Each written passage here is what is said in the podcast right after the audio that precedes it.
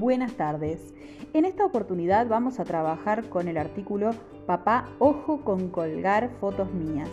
Lo seleccioné porque fue el que más me impactó debido, bueno, en principio a que soy madre y después también a las cifras que se mencionan y se valoran en este artículo acerca de la cantidad de niños expuestos a las redes sociales de sus padres sin el propio consentimiento.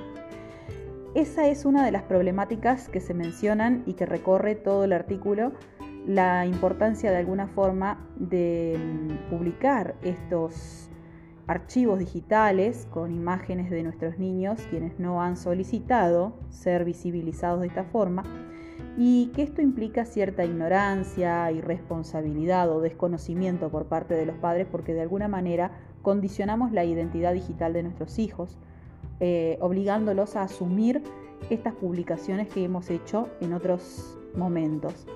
La jurisprudencia actual eh, no se puede expedir mayormente en cuanto a, en cuanto a la opinión, porque los eh, niños no han manifestado aún, salvo algunos casos, la desconformidad. Es por eso que muchos padres no son conscientes del uso y el abuso que se está haciendo de redes y de sus hijos en ellas.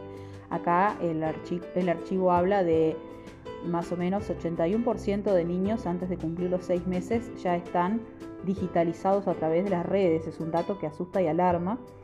Y también podemos pensar que este tema tiene mucha vigencia y es muy pertinente porque si nosotros hablamos de la privacidad, de la seguridad de nuestros hijos, tenemos que pensar justamente en nosotros ser de alguna forma los moderadores de esas primeras imágenes que queremos compartir con el mundo.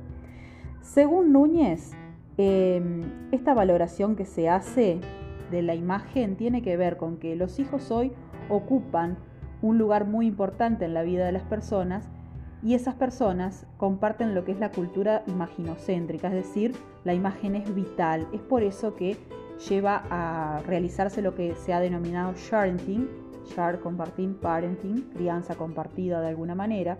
Montiel también expresa que ese exhibicionismo es patológico, es decir, que si yo realizo una actividad con mis hijos y no la muestro en mis redes a través de imágenes, es como si esa actividad no existiera.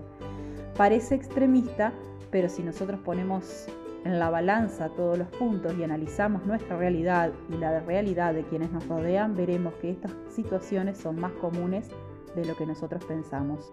He aquí un tema importantísimo para reflexionar, pensar y modificar.